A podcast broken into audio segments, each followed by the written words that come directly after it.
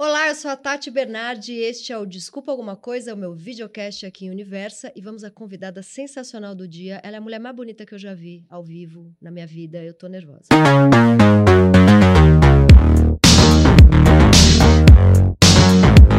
Ela é atriz, modelo, mãe, talentosíssima, conquistou vários países no papel de uma voyeur muito sexy. Estuda tantra, flauta transversal, ukulele, chocalho e ainda surfa. Tenta fazer tudo isso ao mesmo tempo, pois, obviamente, é geminiana. Ela é a belíssima Débora Nascimento. Pelo amor de Deus, o que é um ukulele? Ukulele.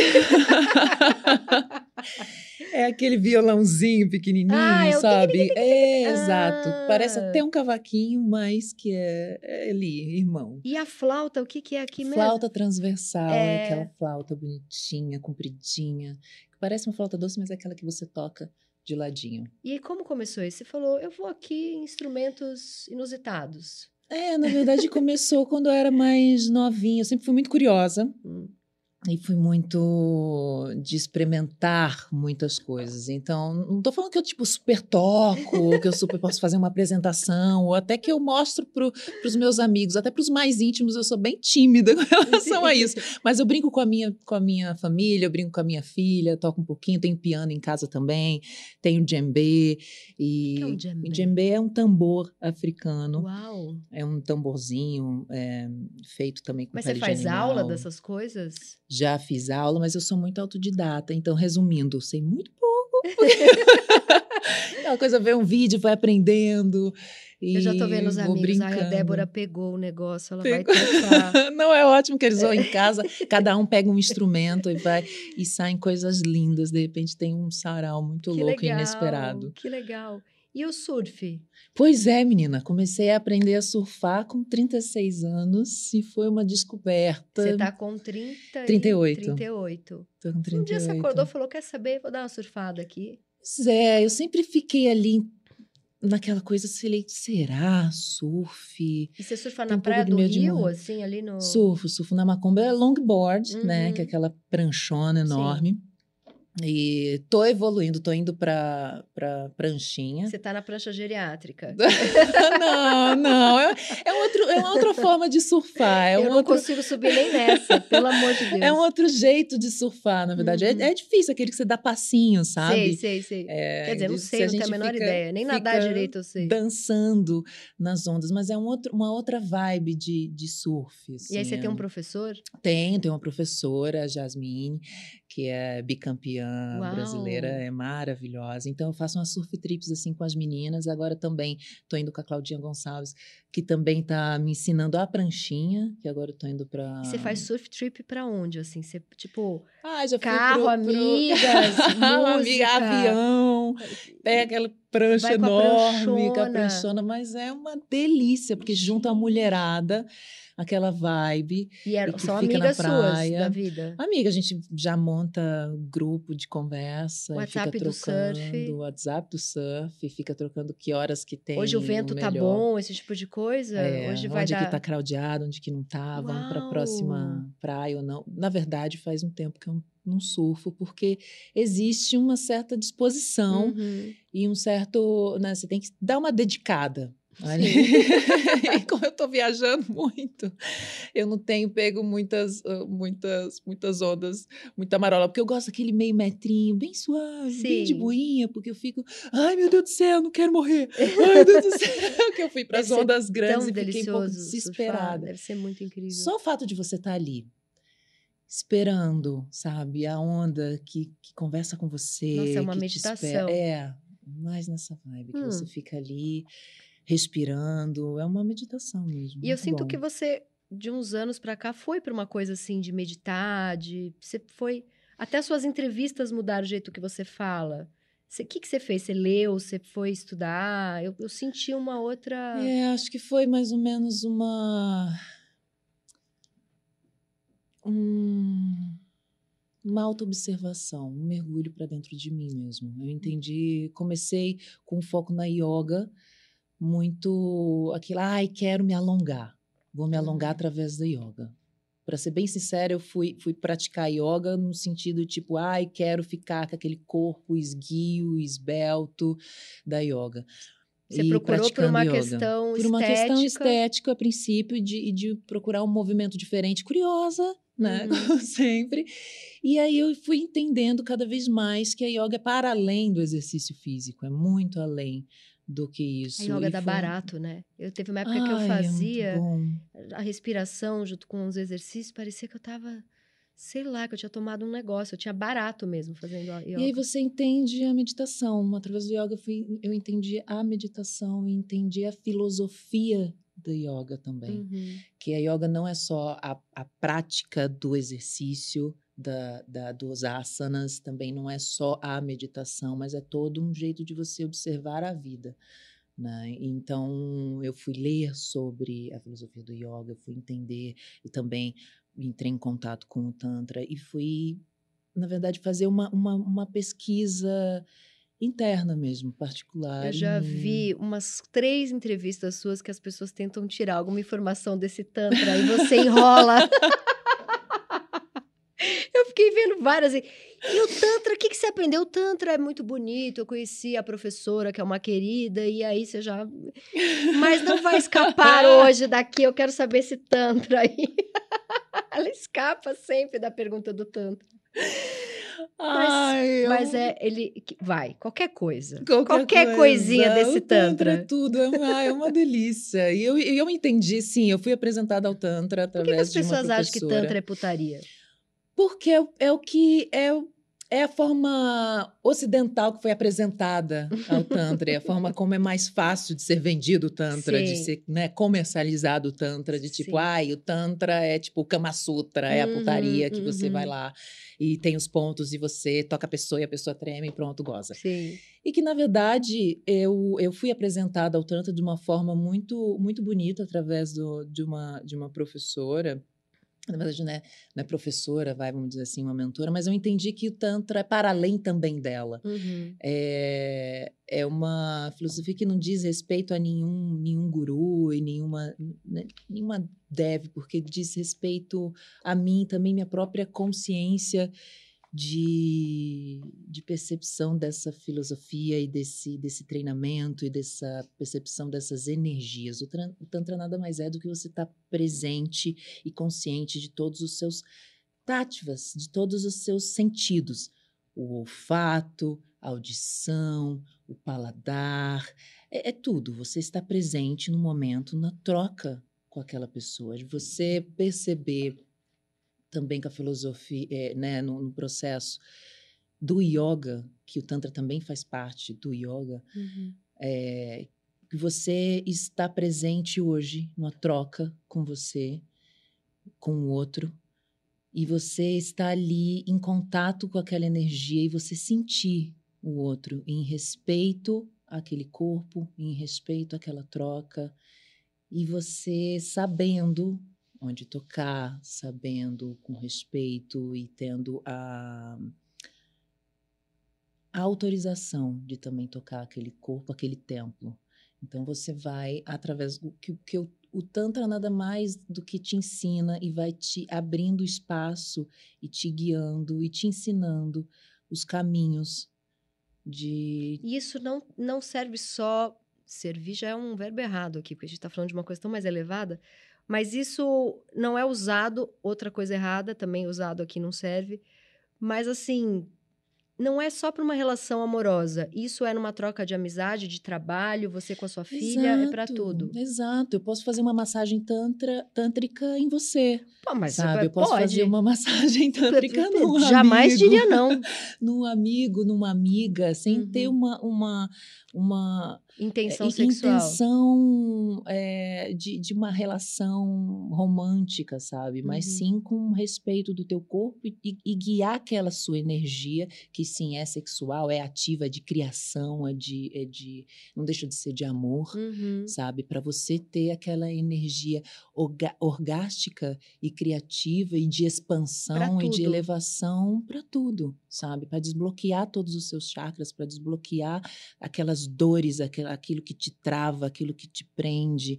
Você tem, é, você acessa nós e acessa travas dentro de você ah, do, do seu companheiro, do seu, do seu amigo. Então, o Tantra trouxe para mim ainda mais a percepção de estar presente em contato com o outro, Uhum. sabe? Não vou dizer assim que, ai, que toda relação sexual ou toda relação que eu tenho, a troca com, com um parceiro íntimo é uma relação tântrica, até porque, né, quisera eu ter essa- esse nível de evolução, de conseguir realmente chegar nesse lugar, mas sim, é o que eu almejo, Uhum. de, de 100% das minhas relações chegarem nesse lugar. Nossa, eu fico pensando que isso é o oposto do que, por exemplo, todo o mercado de pornô vende.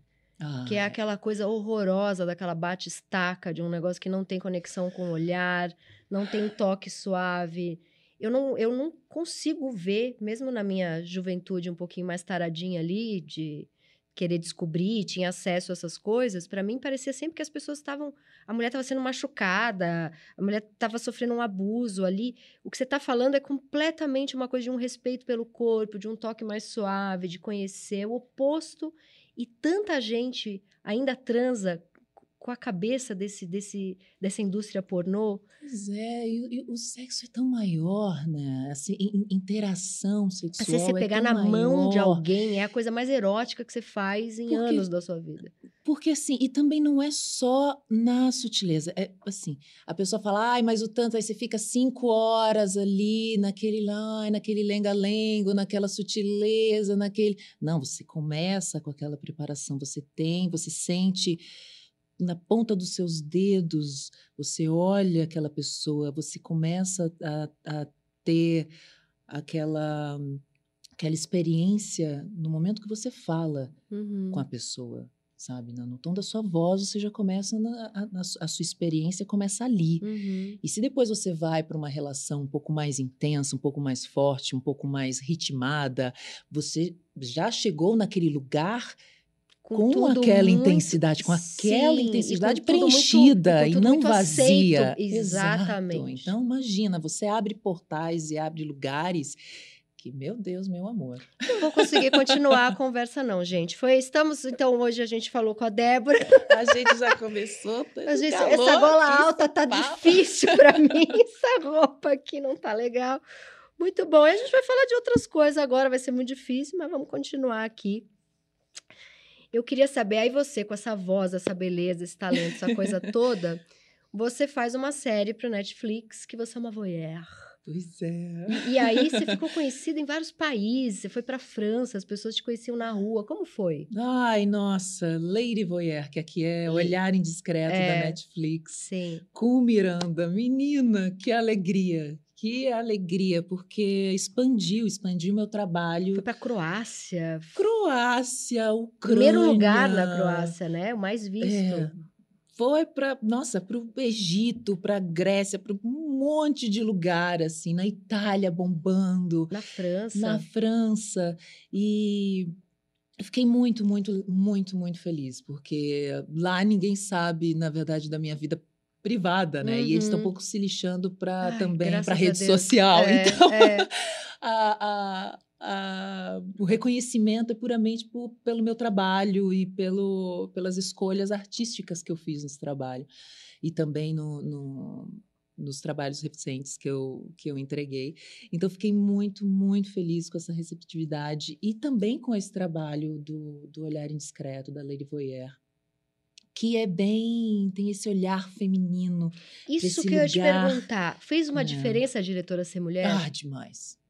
Porque eu fico assim. Eu vou voltar para a coisa da indústria pornô, que não deveria. Vamos tirar esse nome indústria pornô.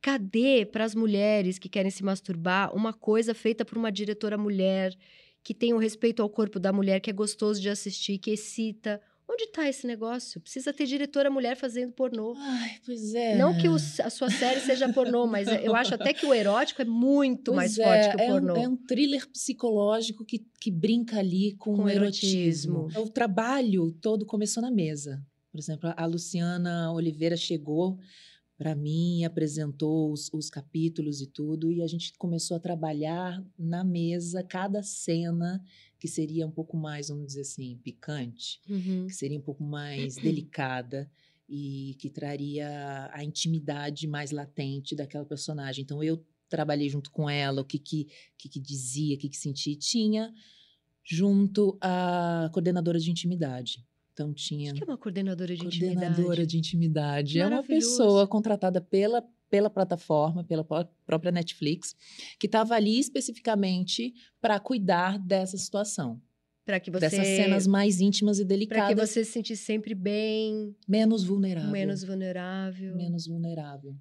Isso é uma coisa que é de, de alguns anos para cá, com toda essa preocupação de uma atriz não sofrer nenhum tipo de abuso ou assédio, ou isso sempre existiu? Não, isso é de um tempo para cá. É de um tempo para de um cá. tempo para cá. E foi e, e ter essa equipe feminina foi determinante para aceitar o projeto. Quando a Netflix chegou com o convite para eu fazer a, a Miranda, ah, eu falei, opa, mas esse roteiro é um pouquinho É meio quente, meu meio amor. quente. eu entendo o desejo de vocês para ter uma brasileira fazendo assim, mas vamos, né? Vamos ter eles depois de muitas reuniões, entendi que a equipe seria toda feminina, uma diretora de fotografia também feminina, Nossa. uma é uma diretora de caracterização feminina, então assim, majoritariamente uma equipe feminina. Então, Aí você ficou super à equipe de som vontade. feminina, muito à vontade. Então você via no set de filmagem era 90, 90% equipe feminina. E para a gente faz uma diferença muito grande, para mim fazia uma diferença muito grande. O primeiro Uhum. trabalho que eu fazia pós-Globo, é, um trabalho super delicado, a qual eu estava muito exposta. E quando eu falo exposta, não é o corpo exposto, né? Não é o peito de fora, a bunda de fora, não. É mais assim, eu vulnerável, com as minhas emoções ali vulneráveis. Porque a Miranda, a personagem, ela fica muito, muito latente, muito exposta. Então eu, como Débora, como artista, estava muito porosa. E assim, eu sou muito intensa no rolê. Eu vou... Eu Você fico se muito, joga. me jogo mesmo, sou muito passional. Acho que em tudo na, na minha vida, tanto nas relações, quanto no meu trabalho, quanto em casa, quanto com meus amigos. Acho que eles, eles percebem e, e veem quanto eu sou intensa, assim, Uhum. mergulho mesmo. Vou do céu ao inferno, 100%. Então, eu passei pelo processo da Miranda ali, minha primeira protagonista fora da TV Globo, com, com um trabalho de mesa e de troca muito, muito bacana, assim. Muito E você nunca tinha, eu imagino que pelo que você está falando, você tinha uma preocupação de não sou uma brasileira linda para exportação, né? Eu quero fazer uma coisa com muito conteúdo. Acho que por Exato. isso você ficou também tensa. É, eu acho que é, não tão intensa, mas assim, é cautelosa Uhum. no sentido de quero, quero ter cuidado com o trabalho que a gente vai entregar. Uhum. Não só como, é, como ai, a Débora, mas sim uma artista brasileira que está entregando um produto brasileiro de uma mulher brasileira. Foi muito legal também essa receptividade que eu tive lá fora. Que por mais que seja, que tenha cenas picantes e que tenha uma, uma, uma história é, que, tem Você esse vive, você erótico. vive a vida de uma vizinha Pois que tem uma é. vida sexual intensa. Você fica ali Exato, vivendo. Que é uma, uma vizinha que trabalha com sexo, Uhum. profissional do sexo, né? E ela, e aí eu fico observando, eu sou um hacker, e fico observando a distância, voyeur, e ela me chama pra. Ela vai viajar e fala: Ah, toma aqui a chave do meu apartamento, você cuida da minha cachorrinha? Eu falo: Ah, eu cuido. Cuido da sua cachorrinha, tá tudo bem, pode viajar. E eu já sei a vida dessa mulher completamente inteira, porque eu já fico observando ela. E aí começa a muito aparecer os tempo. caras e lá. Começa uma Uau. aventura. Mas vou ver isso é hoje. Como é que eu ainda não vi esse negócio? Como é e que é super binge watching, assim, é, uma, é, uma- é- é que você não consegue, os ganchos são maravilhosos. você não consegue então, parar de ver? Você não consegue parar de ver. Maravilhoso. É muito bom. E que, que você tem assim no ar hoje? Ou que vai lançar, ou que. Pois é, tem coisa também chegando que vai ser a que série da Paramount Plus, é, que é Cenas de um Crime. Também é uma, é uma série que é nacional, mas que também é para, vamos dizer assim, para exportação. Uhum. E é uma personagem completamente diferente da Miranda, foi uma policial, uma é mais um CSI, Uhum. Que legal. é, que é Nossa, você foi de um Pois oposto. é, um oposto é. para o outro. Ela tem um outro peso, uma outra preocupação também. Tem uma coisa de investigativa Uhum. que e, e é sou protagonista junto com o Fabrício Boliveira, Que demais. que é incrível, um incrível ator, um, um super parceiro de bom jogo de cena. E tem uma série também que é o How to Be a Carioca da Star Plus, que é do Carlos Saldanha, de, que foi dirigida pela Joana Mariani, que é maravilhosa, é uma delícia. Essas séries que são, que é brasileira também, mas Uhum. que é tipo estilo exportação, vai ser Uhum. lançada lá fora, que é uma série que elas são episódios que são interligados, mas que, que falam de é, ai, é muito bom, eu adoro essa série, porque são estrangeiros que vêm para o Rio de Janeiro e que, de alguma forma, passam por experiências que vão aprendendo a lidar com esse jeitinho carioca. Carioca. é. Não, o nome é muito bom. Então é muito bom, é muito bom. E sempre tem um, um estrangeiro e alguém daqui do, do Brasil. E esse é no Star Plus. E esse é do Star Plus. E tem o filme premiadíssimo. Pois é. Conta desse filme. É muito, muito Deus trabalho bom. Muito trabalho, estou muito feliz. Esse ano tá, tá bombando. Porque o filme, na verdade, Pacificado, Pacificado. é, foi. Eu fiz esse filme, eu estava grávida de Belinha. Hum. Dois meses de Belinha dentro de mim. Dois meses? Não. É, um pouquinho, um pouquinho antes. Eu tinha acabado de descobrir que eu estava grávida. E, mas o filme acabou de entrar na Star Plus. Então, todo mundo pode ver o filme. Ah, tô doida pra ver, porque eu lembro que eu É. vi o trailer e É. fiquei alucinada pra assistir. É um filme que bateu recordes de premiações, assim, que no Brasil ganhou 18 prê- prêmios Hum. internacionais, entre eles o Concha de Ouro em San Sebastián, ganhamos é, em Havana também, em Cuba.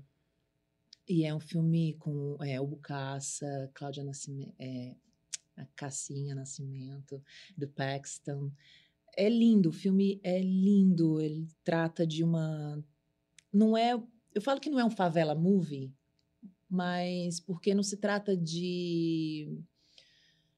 Não se trata da violência em si, não se trata do morro em si, mas se Uhum. trata de uma relação familiar e de amor.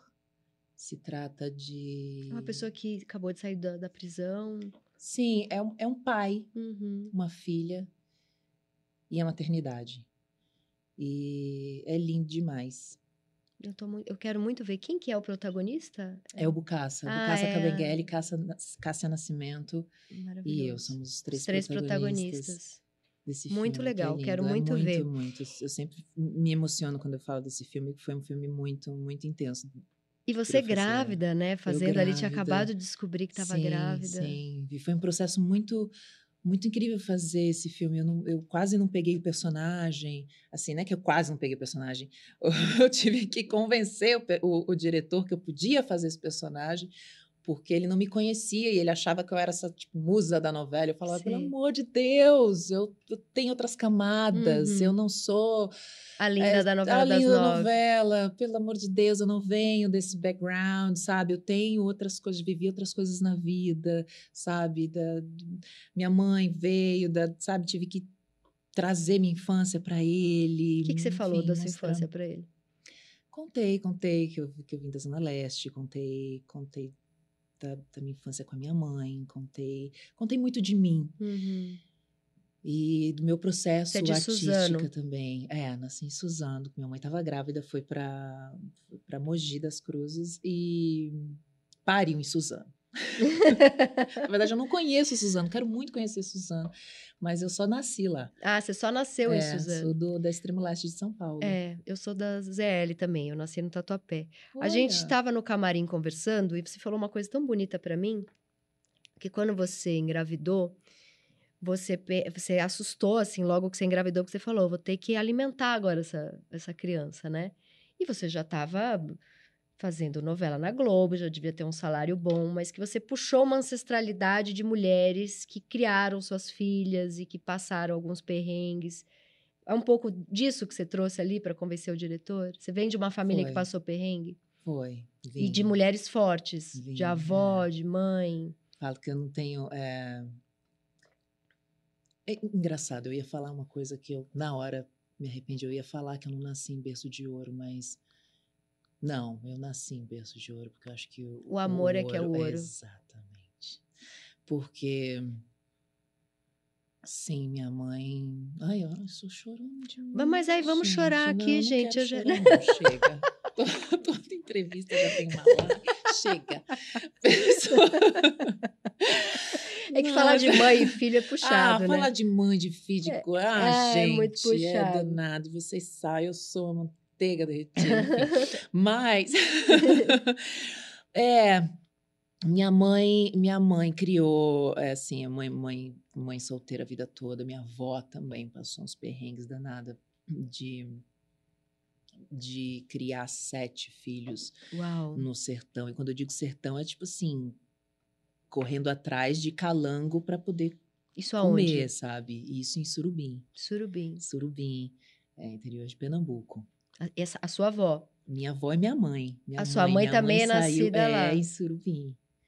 Surubim. E aí, então, e são aí, essas Minha mulheres. mãe, depois de Surubim, foi para a Casa da Maré. E tem, tem um um monte.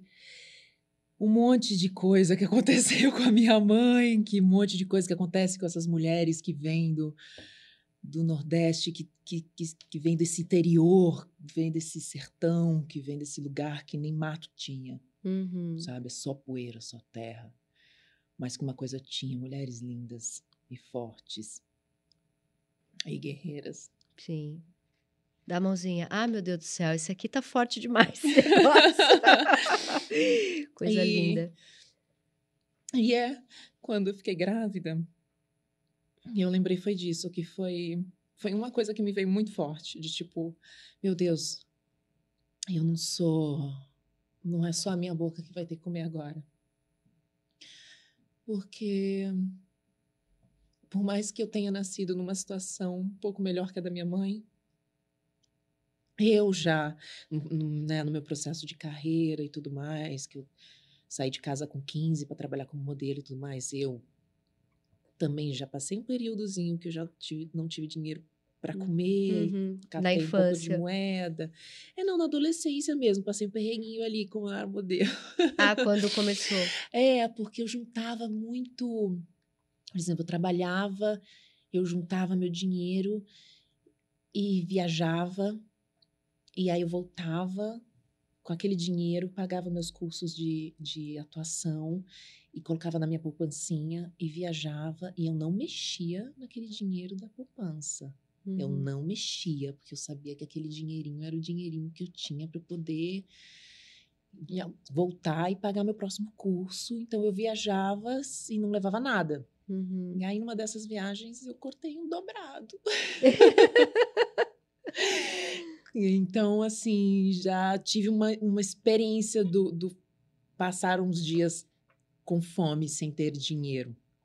E Numa dessas não- viagens. numas dessas viagens, mas que foi uma experiência que engraçado, que não chega perto ao que minha mãe passou Uhum. e que também não chega perto ao que minha avó passou, sabe? Mas que de, de alguma forma me traz o registro de um sentimento que me traz a empatia pelo que ela já passou. Uhum. Nossa, e aí você se descobriu grávida, veio toda essa força dessas mulheres. Nossa, e, e vem sempre, né? Uhum. Quando, quando as coisas acontecem na minha vida, sempre vem. Eu falo, meu Deus do céu! É, é, às vezes acontecem algumas coisas que vêm por repetição. E o que, que eu tô curando? Porque aí eu percebo que também a minha cura não é só minha. Uhum. A minha cura É de é, a cura ancestralidade. da minha mãe, que é a cura da minha avó e que é a cura da minha filha. Uhum. Então, assim, se o que eu passo, de alguma forma, é o que minha mãe né, passou mais diluído, eu vou trabalhar aqui o meu rolê para minha Uhum. filha passar por um processo bem mais diluído, Fácil sabe? não esse negócio aqui pra nós. A gente começa no Tantra, vai pra ancestralidade, é só calor. Muito bonito. É tudo axé. É tudo axé. É muito, muito bonito. E, e tem uma história sua que eu li que me lembrou Pequena Miss Sunshine, porque é o seu avô que te inscreve num curso, num teste de modelo. Nossa, Você foi. assistiu esse filme? Eu assisti. Que ela ama o avô. Ai. Esse filme é a coisa mais linda. E é ele que fala, você é bonita por dentro, por fora. E como que era essa, esse avô? Ele, ele- Ai, mas é um avô, um avô barra padrinho, sabe? E ele, ele, eu era, eu sempre, eu fui, dei aqueles tirão, fup, e, mas eu sempre fui muito desengonçada. E tímida, tímida, tímida, bicho do mato, bicho do mato, mulher, bicho do mato, do assim. Minha mato. mãe é bichinho, bichinho do mato, sabe? Bichinho do mato. Minha, minha mãe é assim, sabe? É, é- ela se solta só depois de um vinhozinho, assim. Então ela. aí vem sotaque, aí vem ela fica confortável, mas bichinha do mato. Então eu, eu puxei minha mãe, assim, fico um bichinho do mato. E engraçado, minha filha é tipo, qual? Pra ela ah, se é? Ah, soltar. ela é tímida. Tímida, pra ela se soltar demora um pouquinho. Uhum. E aí eu era, sempre fui meio, bem, bem tímida, bichinho do mato. Então eu dei esses pichão e eu não sabia pentear meu cabelo. Você não sabia o que fazer com tanta altura. Não beleza. sabia, porque assim. não, eu não me achava bonita. Não, zero, zero, zero, zero, zero. Eu não sabia o que fazer com meu cabelo. Minha mãe também não tinha instrução. Minha mãe tinha zero instrução. Minha mãe aprendeu, assim, a ler, te- foi, te- teve mais acesso à, à educação já um pouco mais de idade. Uhum. Então, nós, a- a- nossa educação era tipo meio que a gente via na televisão, assim. Então, eu não tinha, não sabia muito o que fazer com meu cabelo. A gente não tinha muita A referência. sua mãe não estudou tinha- até, sei lá, ginásio. É, é hoje, hoje ela, ela, ela é formada, ela tem os cursos, ela tem é, o aperfeiçoamento dela, mas ela tinha feito primário, Entendi. assim. Tipo, ela se alfabetizou depois de grande. Uhum, uhum. E porque ela Quis, quis. muito. quis muito. Uhum. E E você estudou em escola pública. teve um período que eu estudei em escola, eu estudei em escola particular da, lá da, da ZL, como a gente diz. Uhum. lá da Vila? Matilde. Na Vila Matilde. Nossa, no OPEC, Organização Penhês de Educação e Cultura, mulher do céu. Sofri tanto bullying, a bichinha. Você sofreu bullying? Ah, mulher, eu tô falando, eu não sabia pentear meu cabelo. Você, você ia com cabelão. Eu, é, eu, tinha, eu operei, tá? Os olhos, assim, a, a, a vista, como diziam. Eu tinha, eu usava óculos, 5 graus de astigmatismo. Eu não chegava um palmo na minha Você não frente. tinha ideia de que você ia ser, tipo, top e usar, e assim, eu tinha o- os meus dentinhos separados, então eu usava. Eu não tô mentindo, não, eu tenho foto, tá? Você era Eu- feinha. Eu, te- Não, eu já tô Não, te vendo linda. Eu já tô te assim, vendo linda. Assim, eu era desengonçada, bichinho do mato, Entendi. e eu não, fa eu não, não, não era articulada, eu não falava. Entendi, aí rolava Assim, um pra eu me bullying. soltar agora que eu tô começando, sabe? A- a- a me sol- rolou um bullying, rolou, e assim, é, e, e eu não sabia pentear meu cabelo, então eu vivia com o cabelo preso, ou então eu, eu, eu penteava, penteava, penteava, e Ele Ficava um- cabelo sem definição. e aí e eu não tinha muito diálogo em casa. A forma de expressar amor da minha mãe, ela era era trabalhando. Era fazendo o que ela botando podia. comida na mesa. Era ela aceitando. Ela trabalhava com o quê?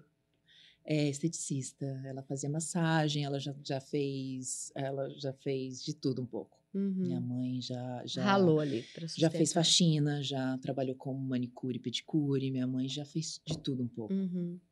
A minha mãe já fez, puxa, minha mãe já foi, já, já te, passou por um processo mais novo até de, de escravidão moderna, assim, foi, foi, Nossa. foi puxado. Então, aí já fiquei pequenininha muito tempo sozinha, assim. Uhum. Então, então minha mãe fe, me, me amou do jeito que ela sabia, me amou do jeito que ela pôde, mas nunca foi no diálogo, nunca foi na troca. Então não tinha com quem conversar, eu não tinha com quem me dividir. Então eu era muito quieta. Então as coisas aconteciam comigo e eu absorvia tudo e ficava quietinha na minha. Então os bullying aconteciam e eu absorvia tudo e, e, e ficava quietinha. Então quando aconteceu do meu padrinho avô me inscrever num negocinho de, de jornal, assim, de revista. Mandou uma foto minha, que eu fui num aniversário de 15 anos. Eu tinha 15 anos. Fui no aniversário de 15 anos, eu fiz uma escova. Aí tiraram uma foto minha com uma escova. E ele mandou aquela foto.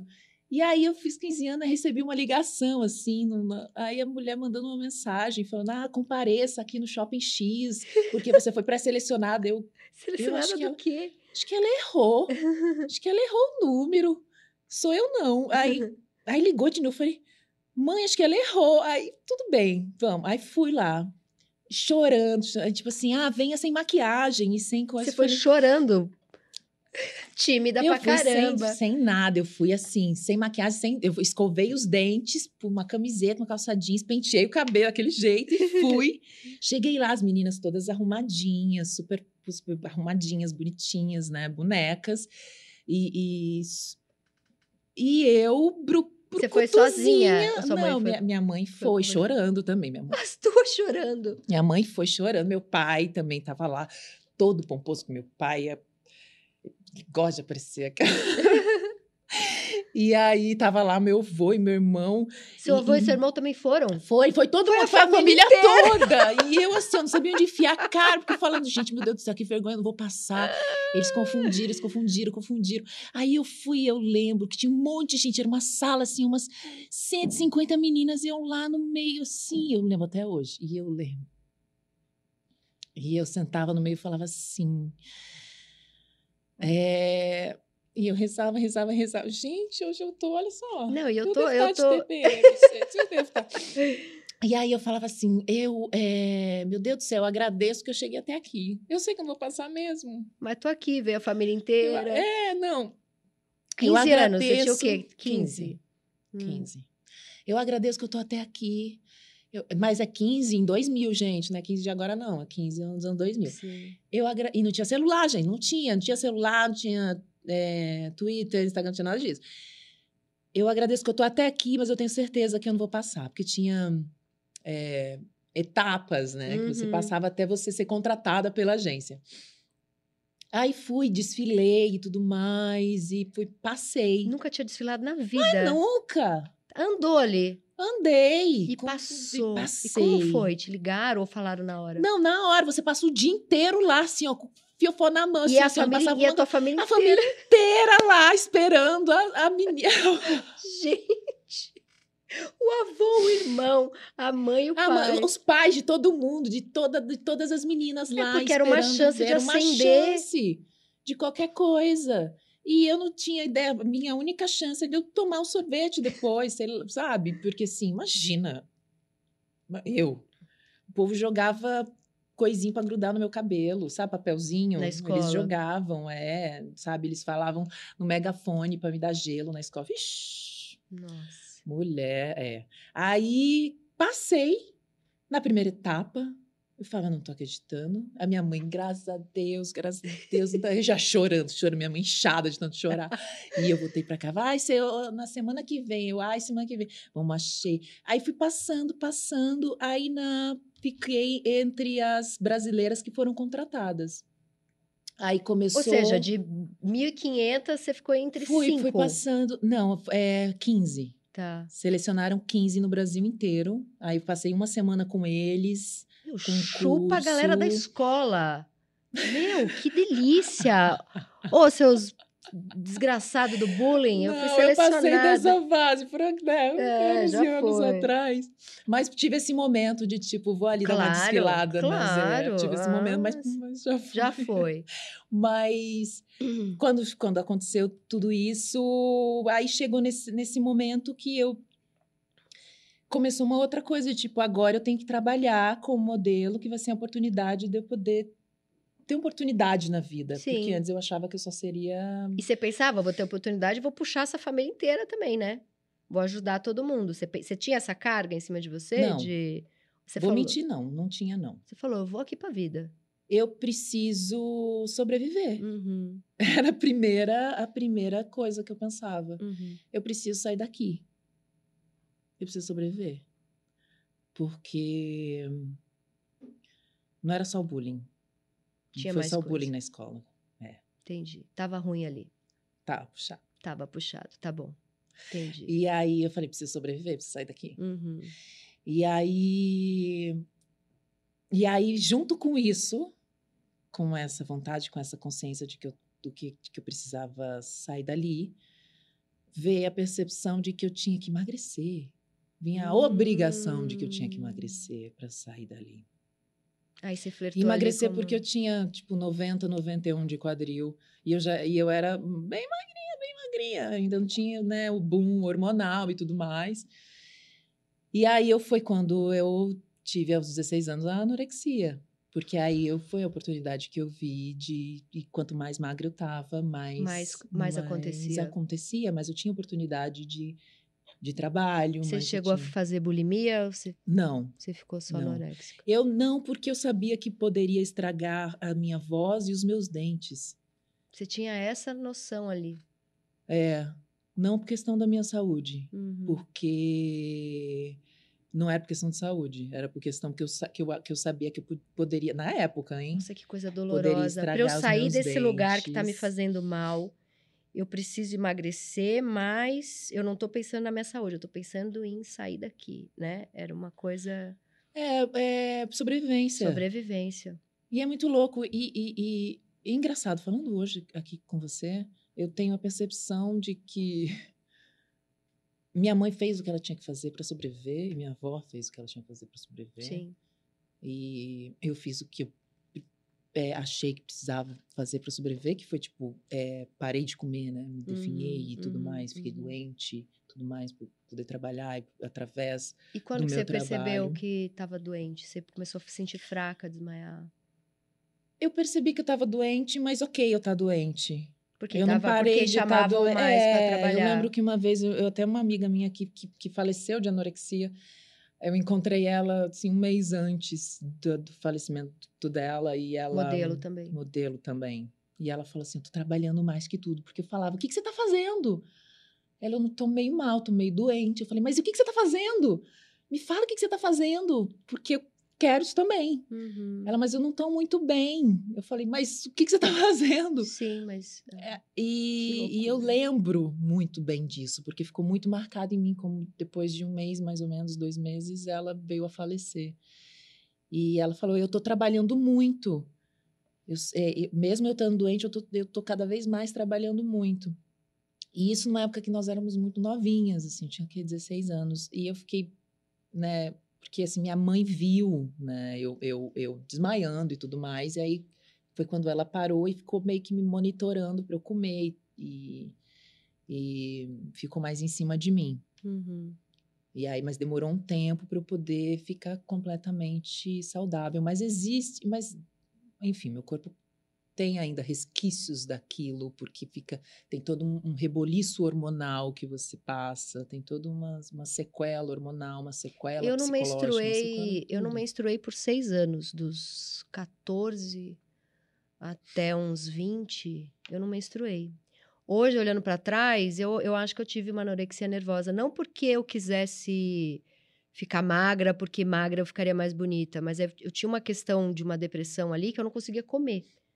Eu achava até que tinha essa anorexia de quem quer emagrecer esteticamente e uma anorexia nervosa, mas todas são nervosas, né? Uhum. Não tem muito essa diferenciação, mas eu, eu, eu também tive isso. De. Acho que eu queria desaparecer, porque eu também sofria muito bullying na escola, eu era esquisitinha. Ainda sou um pouco esquisita, mas agora amo ser esquisita. E acho que tinha uma coisa assim de. Eu era muito exposta, eu era muito é, palhaça, mas dentro de mim não estava legal, sabe? E eu não conseguia comer. A maneira que eu lidava era. Eu tinha. Eu achava que toda comida ia me fazer mal, que ia, ia me dar enjoo. E, e eu, eu, eu fiquei sem menstruar, acho que por uns 5, 6 anos. E, a- e- e até regular isso, até hoje eu tenho umas coisas desreguladas desse período. Né? Ou vem muito a Uhum. menstruação, ou fica sem vir.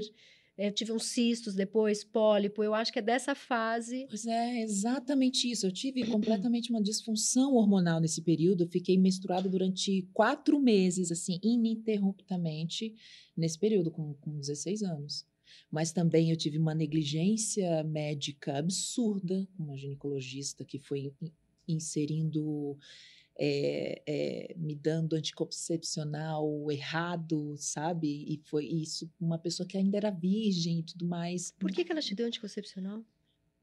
É má informação. Eu não tinha. E fui levada também por indicação de uma pessoa que também foi com. Má intenção, hum. sabe? E qual foi o processo de cura dessa anorexia? Em algum momento você se empoderou do seu corpo, cuidou dele? Foi depois? Foi, em que momento você começou a lidar melhor com isso? Você conheceu melhor seu corpo e começou a cuidar dele? Eu acho que começou pelo, pelo entendimento da minha arte, sabia? De perceber que eu era que eu realmente era uma atriz capaz de fazer absolutamente tudo. Todas as personagens que eu me dedicasse para fazer. E que isso te dava um lugar no mundo e que você. Não, que eu poderia ser qualquer mulher que eu quisesse ser. Uhum. Que qualquer mulher estava dentro de mim. Então aquele corpo era, sabe, poderoso. Hum, que lindo. Entendeu? Era um corpo forte, então, era, um corpo, corpo que ia abarcar toda essa. É. É, complexidade. Eu acho que começou, a cura mesmo começou ali. De eu entender que, que, que o meu corpo, através da, com a minha arte, porque assim, como modelo, eu só escutava que, tipo assim, eu era bonita e por, por isso eu, eh, eu merecia aquele trabalho. Se eu não não fosse bonito o suficiente, eu não merecia aquele trabalho. Então eu não era merecedora de ter então, é oportunidade. Corpo. Então era não é beleza. É tá dentro, não é, é tá beleza. Não, não importa se você está sentindo frio, não importa se você está sentindo fome, não importa se você está doente ou não, não importa se isso, aquilo, aquilo outro. Mas com através, isso foi o que eu, né, foi o que eu tava, que eu sentia, não dizer que era ou que não era, era apenas a minha visão e o que eu sentia. E quando eu fui entrando em contato cada vez mais com a minha arte, e percebendo que tinha tudo dentro de mim, que eu poderia produzir a minha arte, que estava tudo dentro de mim, que não estava também fora. Nossa, que bonito isso. Eu, eu, eu, eu empoderei realmente da minha, do, do, do meu. Você existiu, carne, você se tornou, você, te, você, fez a borda. É. Você fez a. acho que foi ali que foi, começou o processo realmente de cura. Uhum. E que é até hoje e que é constante, não é que ah, eu sou namastê, já estou evoluída, não, é, é, um processo cíclico, sabe? É, é em espiral. Assim. Você faz terapia? Eu faço. Ah, opa! não, não dá para ficar mulher, sem. Não dá para ficar sem. não tem, não dá para ficar sem. A terapia é, é, vida, sabe? Não dá só para jogar na, na, na, na, corcunda dos amigos, não. E quando foi aquela, e quando foi aquela exposição da sua separação, você ficou com medo daquilo te, te levar para um lugar anterior, esse lugar ainda sem esse corpo? Olha, eu só queria existir. Você queria de novo sobreviver? É, é, era só uma questão de sobrevivência, exato. Era só a minha, a minha, eu só quero, existir, só queria existir. Uhum. Só queria existir e só queria e o meu existir estava atrelado à minha filha. E perceber que o existir dela estava atrelado a mim. E, e, o, exist, e o bem existir dela estava atrelado ao meu bem existir.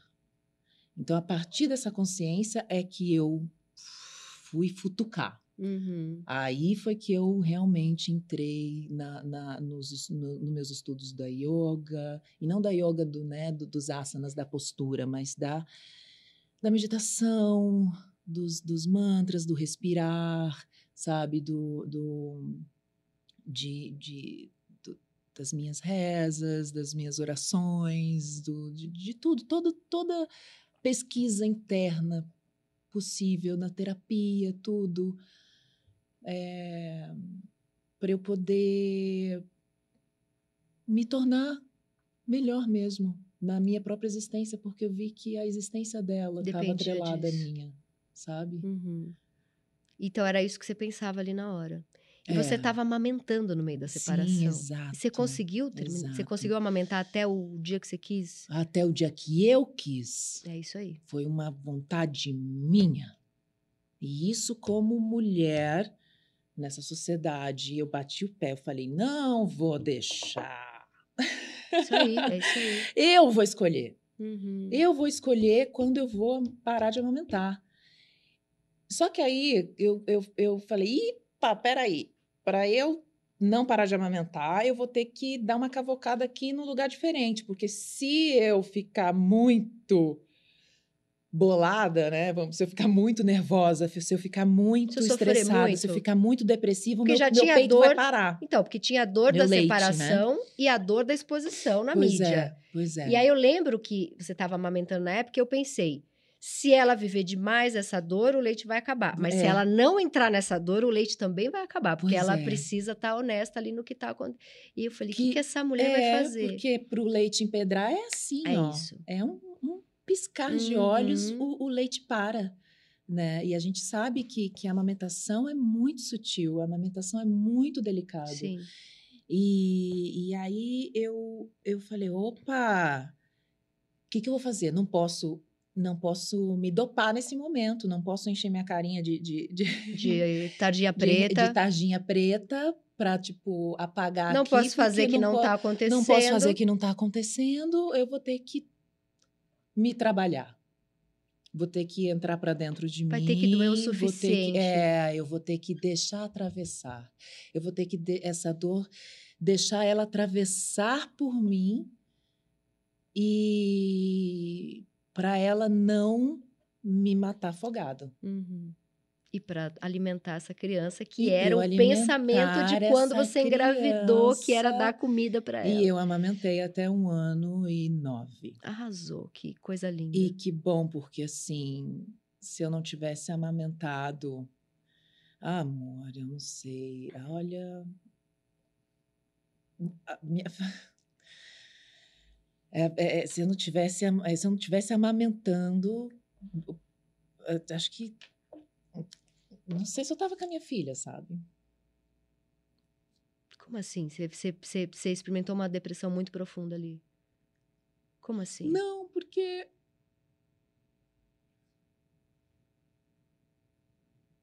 Tá forte a coisa hoje.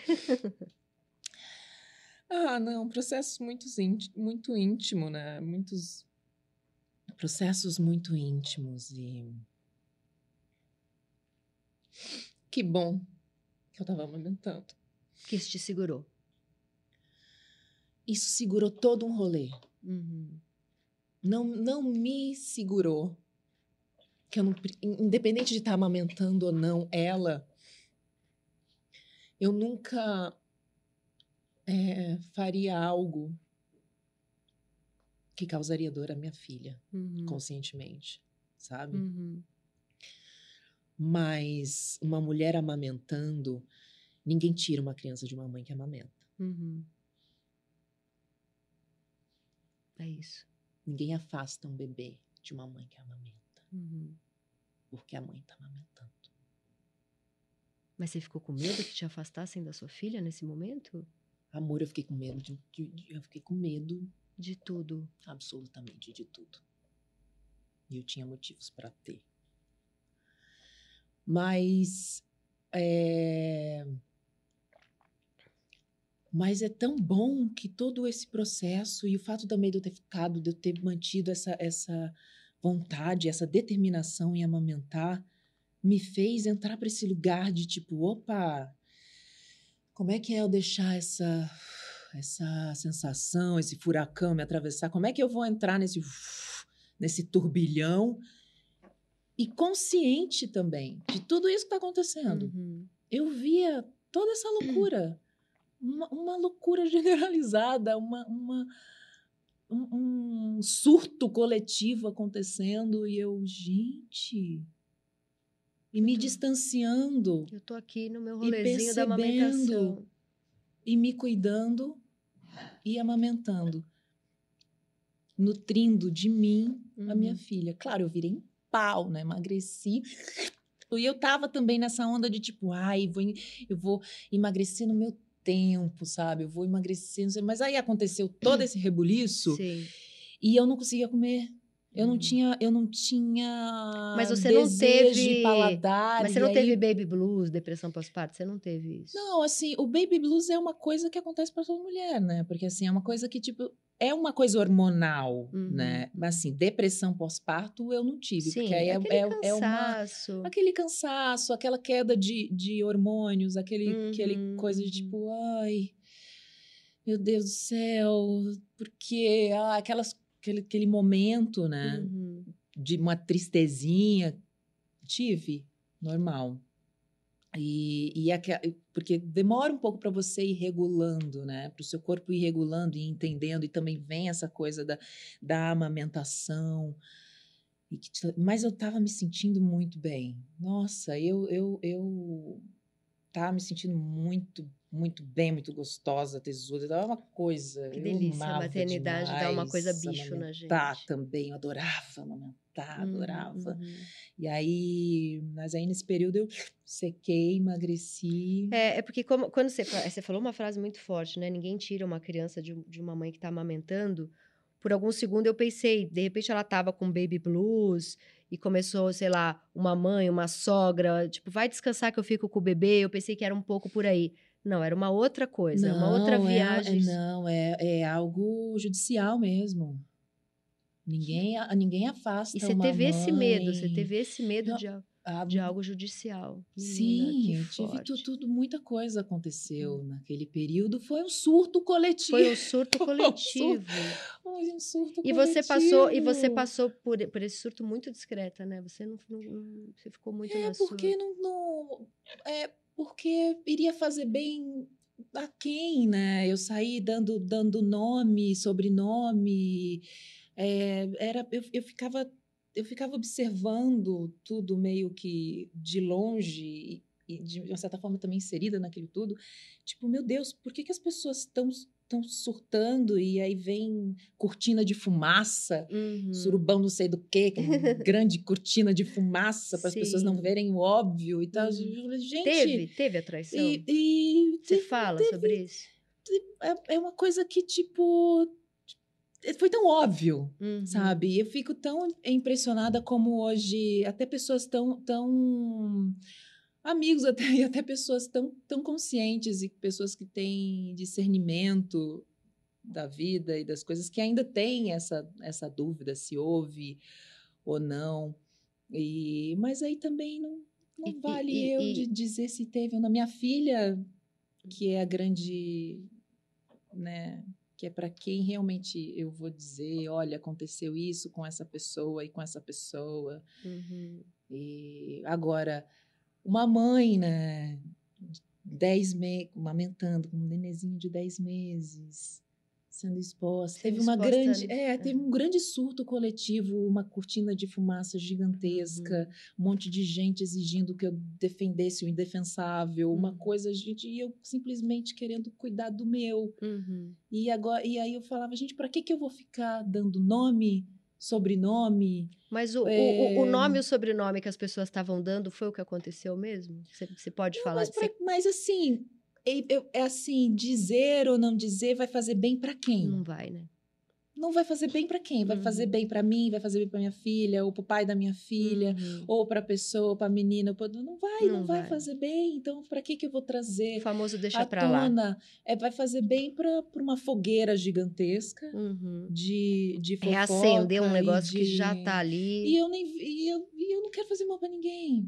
Não quero fazer absolutamente mal para ninguém. Uhum. Não, não- não desejo absolutamente mal para ninguém. É algo que eu já não vivo sobre aquilo. Uhum. Sabe? Passou. Até as coisas, até as- o que já aconteceu na minha infância, o que já aconteceu na minha adolescência, tudo isso já que aconteceu na minha vida. Eu não vivo sobre aquilo, sabe? E tudo isso faz parte da minha vida. Uhum. Tudo isso tá dentro de mim, mas não é o que me define Claro que não. sabe? Tudo isso são cicatrizes que tenho, mas que já estão, Sim. sabe? E hoje em dia você conseguiu mim. estabelecer uma relação minimamente de amizade com ele, com o seu ex-marido, Ah, é o parceiro na coisa mais preciosa da minha vida, que é a sua que é filha? a minha filha Uhum. e que é o meu, meu amorzinho, que é o meu amorzão, né? Uhum. Ela, É o tudo, né? nossa, ela é o meu tudo, porque através dela eu renasço, sabe? Uhum, uhum. É... é engraçado que eu vi aqui a, a Luana até comentando que a mulher morre quando a maternidade, mas é engraçado. Uma Débora morreu Uhum. quando eu me tornei mãe, mas eu dou graças a Deus porque nasceu outra. Nasceu outra muito Nossa maravilhosa. senhora, e mais gata. bela nasce. Nossa, muito mais gostosa hoje. Muito mais gostosa. Mulher, sou muito mais gostosa, mais inteligente, muito mais Uhum. consciente de mim, sabe? Sim. Também das minhas dores, também onde, onde e também da minha força, Uhum. sabe? E, da, e da, das minhas possibilidades, e também consciente do meu desejo, depois de ser mãe. Você não, você não vai ter saco para o que você. Oh, não, é porque a não gente é tão tomada pelo cansaço da saco. maternidade que o que não serve, não serve logo. Exato, não Né? serve logo e outra, se tá, se, se- se tá, se tá colando perto, tem que agregar, É isso aí. sabe? Tem que ser gostoso e tem que ser Uhum. bom e tem que, sabe, tem que agregar de alguma, de alguma forma em alguma camada da minha vida. Sim. Então, e minha filha é minha preciosidade para estar perto e junto da minha filha tem que ser um, um tesouro. Você sabe? falou uma vez, é, você perguntou uma vez no Instagram se as pessoas acreditavam que precisava de dor para renascer. E você renasceu pelo amor, né? Da sua filha. Você acha que Foi. precisa de dor para renascer? Algumas vezes, algumas vezes eu precisei sim. Porque eu acho que eu estava tão eu estava tão agarrada a um certo conforto. Eu estava tão agarrada a um padrão que tinham é, imposto para mim, a uma coisa pré-estabelecida, que eu precisei me, me quebrar toda. Eu precisei me desmontar. E essa Eu coisa precisei. pré-estabelecida é a- a casamentinho, casinha, pai, mãe, Porque criança. imagi- é, imagina o quão foi doloroso ver Uhum. um casamento de anos. Imagina, Construído com. família, sabe, família perfeita de comercial, sabe, que Uhum. se encontrou na novela. Imagina, era tudo que eu podia querer e tudo mais, sabe, Apaixonadas. apaixonada e tu... E de, de repente você descola e percebe que aquele lugar, na verdade, não é o que você queria. Independente de traição ou não. Na verdade, não- aquele lugar não é o que você queria. Aquele porque lugar? aquela, aquele, aquele, aquele lugar de sombra. Hum. Porque você, você se vê como. Eu me sentia numa, numa sombria. Eu percebia que não era, não era aquela situação, aquela relação. Então, isso que eu ia te perguntar, aquele lugar ou aquela relação? aquele lugar de, de estar naquela relação, Hum. naquela situação, naquele, naquele lugar de estar como um todo. Depois que você se descola, você vê, hum, por exemplo, hoje minha casa, que é a mesma casa que eu morava antes, mas agora é totalmente minha, 100%, já é, já é outra casa. Já Uhum. tem outra cor de Outra parede, vibe. já tem outro tapete, já tem outro sofá, sabe? Então, já, não, já, já tem outro cheiro. Mas isso, mas você desconstruiu a ponto de nunca mais quero morar com algum parceiro, nunca mais quero não, casar. é o tipo de eu sou eu Tinha uma eu ingenuidade outra- ali. Eu sou outra eu sou outra mulher, outra Débora, que se transformou e aprendeu com a vida daquela outra daquela Hum. Débora daquele momento. Assim como sou outra Débora de quando começou a trabalhar, ou outra, outra profissional, Uhum. enfim. Muitas coisas na minha vida me, me trouxeram experiências diferentes. Então, eu vou eh, me relacionar com as pessoas intimamente de uma forma diferente. Uhum, Então, o que eu desejo hoje não é o que eu desejava antes. entendi. né? Não é a Então, estrutura familhinha que, que, que você matou. Você matou uma estrutura familhinha em que você não estava ali. Exato. na- é, é aquela Vivendo. Débora que vivia naquela sombra, naquele jeito, daquela Uhum. maneira. E, e a Débora de ontem, Entendi. sabe? A- hoje eu tenho asas Uhum, muito maiores, Lindo, sabe? lindo. E hoje eu, eu não fico num lugar que eu não brilhe. Eu não fico, fico num lugar que não caibam as minhas asas e que eu não Uhum. posso voar. Eu quero alguém que voe comigo junto. Eu não vou ficar num lugar que eu. Entendi. Sabe? Você passou talvez por algum relacionamento aí que você ficava mais, sei lá, você não podia ser você na sua plenitude. Acho que eu mesma. Se eu não colocou. enxergava a Uhum. minha própria plenitude. Hum. Eu não me, não, não enxergava, não me permitia, mas também é todo um sistema, né, gente? Que vai É tudo. induzindo a gente É. não ver. Sim. que vai induzindo a mulherada a não ver, a não se enxergar. É todo uma, uma- um, um jeito que colocam.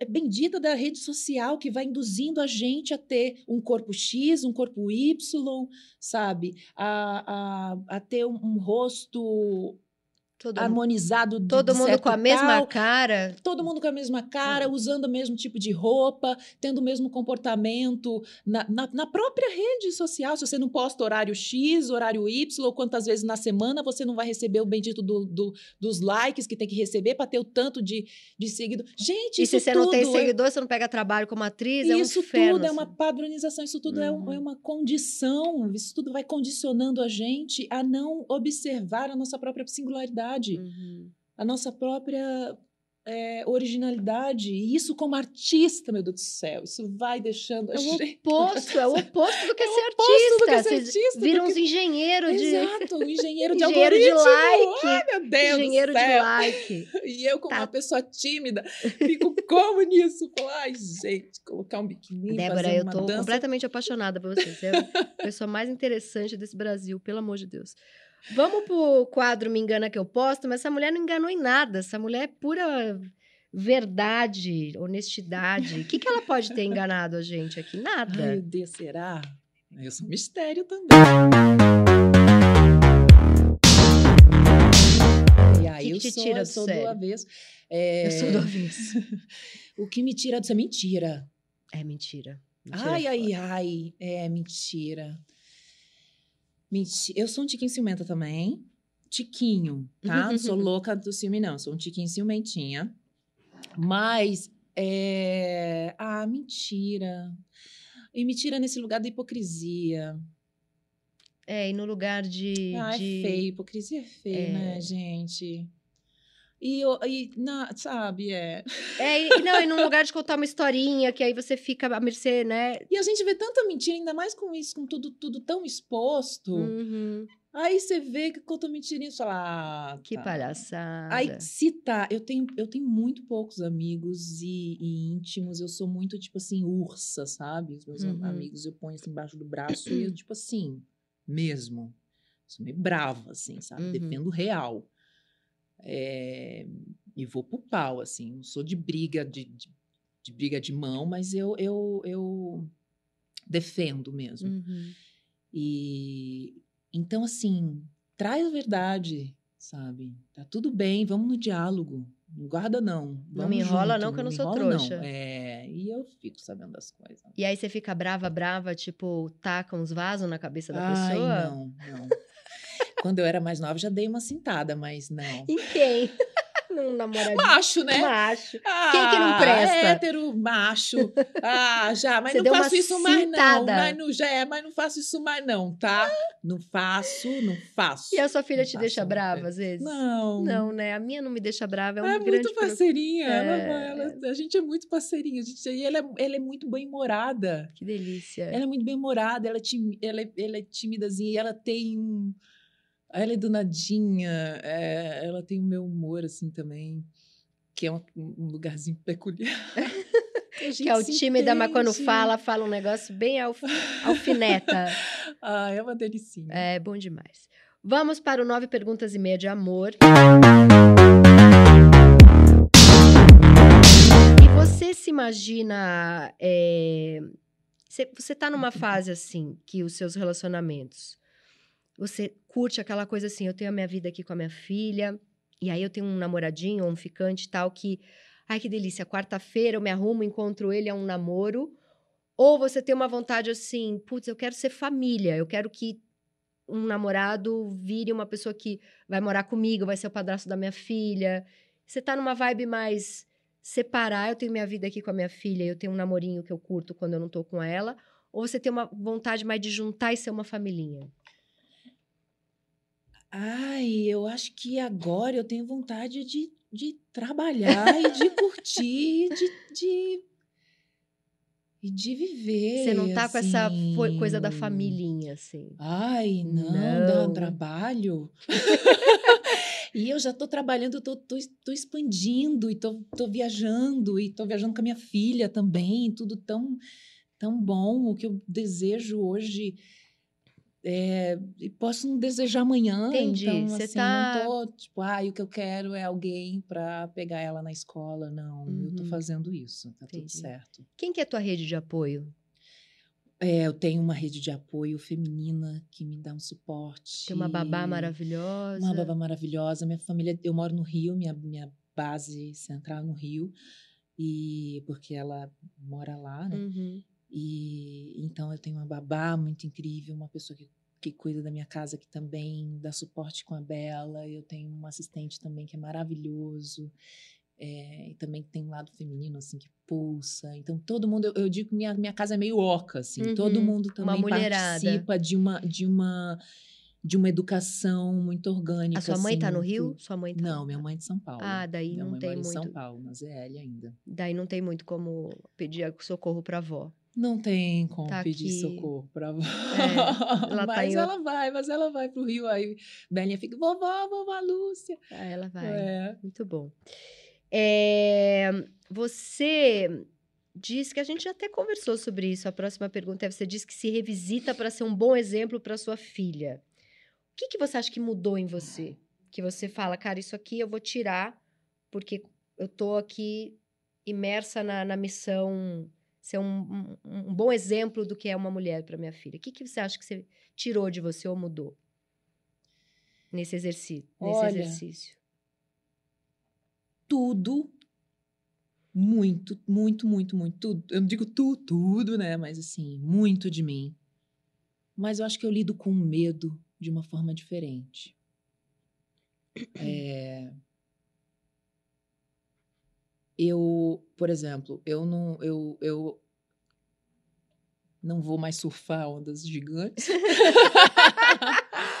Mas agora eu não tenho medo de correr atrás. Eu, eu tenho menos medo de correr atrás do que eu Tá acredito afim. que seja meu sonho. E tenho menos medo de, de, de me jogar intensamente. Porque essa sou eu. Uhum. Menos medo de ser quem eu sou. Entendi. Você não vai correr riscos de vida, De porque você é vida, mãe, É, mas tá mais corajosa pra e ser quem pra ser sou. quem você é. Que bonito. Porque é só assim que ela. Porque é isso, porque o fato. Só sendo quem eu sou já é o exemplo. Com os meus erros mesmo. Sim. Tipo, não, isso eu não Já sei é o que uma- responder, isso eu, não, isso eu errei. É, e, e sou Uhum. vulnerável. A mamãe tá chorando. Ah, eu choro na frente sabe? dela mamãe, também. mamãe. De, de tudo, sabe? Mostrar pra ela toda. Todas as minhas, as minhas camadas, minhas vulnerabilidades e, e as minhas. As minhas certezas e, assim, a minha. Minha coragem Uhum. sabe? Coragem de correr atrás do que eu acredito, sabe? Porque tudo, né, vai depondo contra. Tudo vai depondo contra a mulher ter coragem de, de, de correr atrás realmente do que ela acredita. E é isso que eu mostro pra minha filha e, tipo, tenha coragem, Não tem que sabe? amputar Não nada, vamos, medo. vamos ser tudo. Exato, seja, tenha coragem para correr atrás do que você quiser, porque o mundo não vai não vai ser facinho, molezinha para você. Uhum. Você é mulher. Sim, você é privilegiada, você é branca e já nasce sabe, numa, numa família que tem proventos. Uhum. Então, mas você é mulher. Sim. Aí eu, eu contando para ela, levei ela numa exposição da Frida Kahlo, uma- exposição imersiva, e fui falar um pouco sobre a vida da Frida Kahlo. E eu amo ela com cinco anos. Ai, mulher, foi falar um pouco da vida da Frida Kahlo. Eu, não, porque ela sofreu um acidente, neném. Aí, mas isso não impediu dela fazer o que ela amava, que é fazer a arte, mesmo ali, ela se curando. E aí ela ficou grávida e perdeu o neném. Aí a, a- a Belinha, é, mamãe? Aí ela sofreu um acidente. É, filha. Aí ele Eu sou que nem você, eu tenho umas conversas meio adultas, às vezes eu penso, acho que.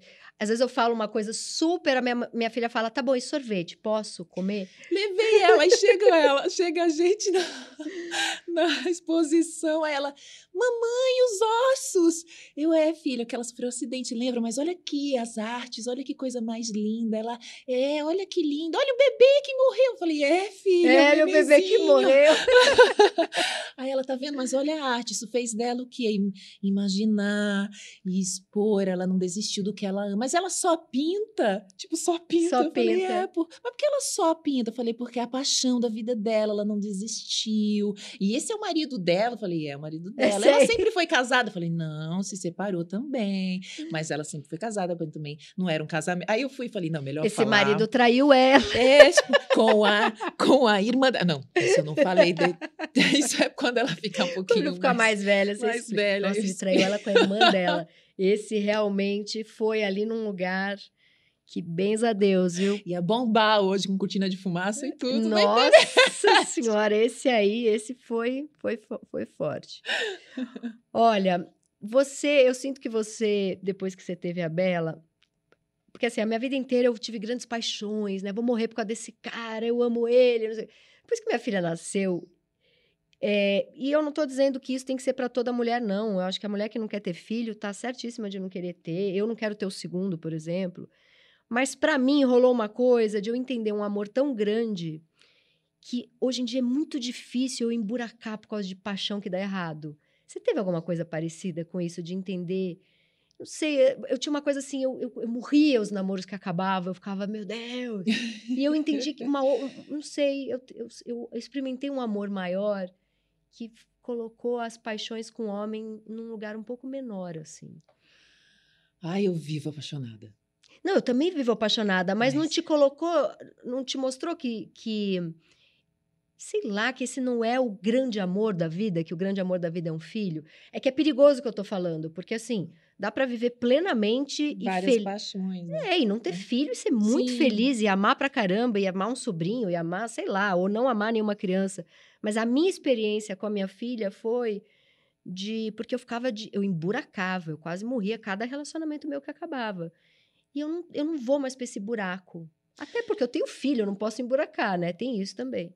É, eu acho que eu não emburaco mais por causa da terapia, não é por causa do filho, não. Hum, talvez seja minha terapia. É, eu acho que é por causa da terapia. E porque eu emburaquei de uma forma tão já emburacada Entendi. Você emburacou tão bem emburacado. que eu já entendi, tipo, opa! Porque eu entendi que ali naquele poço tem um trampolim tão grandão Entendi, que você não tem Que- mais nem medo. que assim, ó, pum, chegando lá embaixo é assim, é um trampolim que já me arremessa tão alto e tão forte que eu não preciso nem chegar ali embaixo, eu já começo a bater as asas, que sabe? lindo, você já Mas assim, sabe. eu sou de, de ser, de, de sair do chão. Quando eu me apaixono, eu fico assim, É, eu também. Fora de mim. Eu vou do, do céu ao inferno também, mas eu também fico assim, três dias que eu fico. ah, Sim, drogadinha do sabe? amor. É, mas assim, quando, quando termino, quando fico mal, fico Ah, tá. mal, assim, mas eu também me dou três dias. É isso aí. Eu, eu, eu tenho uma coisa que eu fico mal entendi. três dias e no quarto vem um, uma fênix, que eu já tô, não sei. E, Não dá lá, tempo mais, né? terapia, né? né? A terapia é vida, né? E Ares Sei também, lá, você tem uns e- Ares? Deve ter. Você- Eu sou gêmeos com leão e gêmeos. Eu tenho quatro casas em. Ares, eu sinto que eles me catam pela cabeça, assim, me botam num banho frio e eu já melhorei. Olha, as nove perguntas e meia de amor a gente foi fazendo ao longo do episódio, então elas meio que acabaram. Então eu vou fazer a meia pergunta. Você disse em uma entrevista aqui no UOL Ta- pro Otaviano que hoje em dia você tem muito claro na sua cabeça as coisas que você não aceita mais. Em relação ao amor, você levanta da mesa e deixa o cara falando sozinho se ele. O quê? Se ele for machista. É. Qualquer aquela frasezinha que o, que o cara acha que tá sendo. só não, eu um- dou. Eu, eu, eu, eu, eu- não é- é nem, não é nem rebater, né? Porque o rebater é bater de volta. Você só leva. Eu. É, é, eu pergunto para ele explicar, né? O, que- a, a- situação. Uhum. É isso mesmo? Eu, eu É- é entendi tipo, bem. Eu um- Você é esse se idiota mesmo? entendi, É, nesse lugar. Se é isso mesmo. Uhum. E aí não tem. Mas é porque é difícil, né? Porque o machismo, assim, tem. aquele muito escancarado, dá pra fugir. Mas tem uns que vêm com uma certa delicadeza e cuidado que a gente demora mais pra identificar que foi machismo. Mas já tenho 38 anos, já passei por uma série de. Você já identifica bem. É. E tem uns que eu identifico e aí eu, eu deixo passar só para dar, só para, só para, já que eu não quero nada com essa pessoa, vou ver, vou, deixa eu dar uma olhadinha aqui. Entendi. Vamos ver até. Vai, Vamos ver. vamos até. dar cordinha para ele, ele se acha que exato. Entendi. Que aí vai vir ele um acha pior. que está sendo esperto. Vamos ver. Vamos ver. Maravilhosa. Vamos para o quadro Periguete. A minha dica é vocês colarem no nome Esther Perel, que é uma psicoterapeuta americana. Eu li primeiro o livro dela, Sexo no Cativeiro, Como Manter a Paixão nos Relacionamentos. Depois eu li outros livros dela. E descobri recentemente que ela tem dois podcasts. Where Should We Begin? E Housework. Where Should We Begin é sobre relacionamento. E o housework é sobre relacionamentos no trabalho. O primeiro é relacionamento amoroso e o outro é relações no trabalho. Ela é muito sensacional, eu acompanho tudo dela e essa é a minha dica. Agora vamos para a dica de maravilhosa Débora. Minha dica de série, além de Olhar Indiscreto Claro, na Netflix, é Severance, da Apple TV, que é... Não, eu achei impressionante, porque, assim, a sinopse é assim, os protagonistas, eles entram para trabalhar numa indústria, tipo, tipo uma Apple da vida, e a memória é deletada. Então, eles têm uma vida dentro do trabalho e uma vida fora do trabalho. Então, eles realmente não sabem o que fazem dentro do trabalho. Então, gera uma coisa de tipo, uma questão moral. Você não sabe o que você faz no trabalho. O que, que fazem com você dentro desse trabalho? O Vixe. que será que fazem com você, com o seu corpo? Quem é você dentro daquele trabalho? Como é que você sabe que você está sendo bem tratado? Que trabalho é esse? Não, é incrível. As É um- é- relações. É, na de verdade, é você... um pouco como a gente vive.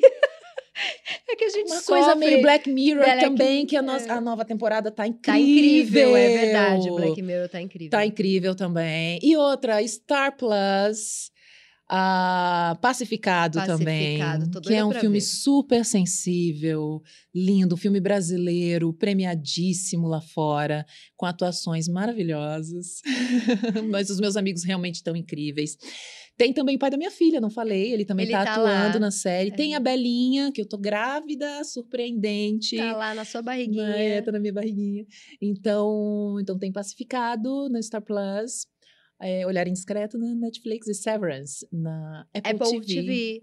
Amor, acabou. Você, você arrasou num grau. Eu tô muito encantada e apaixonada. Muito obrigada. Você Ai, foi maravilhosa. delícia.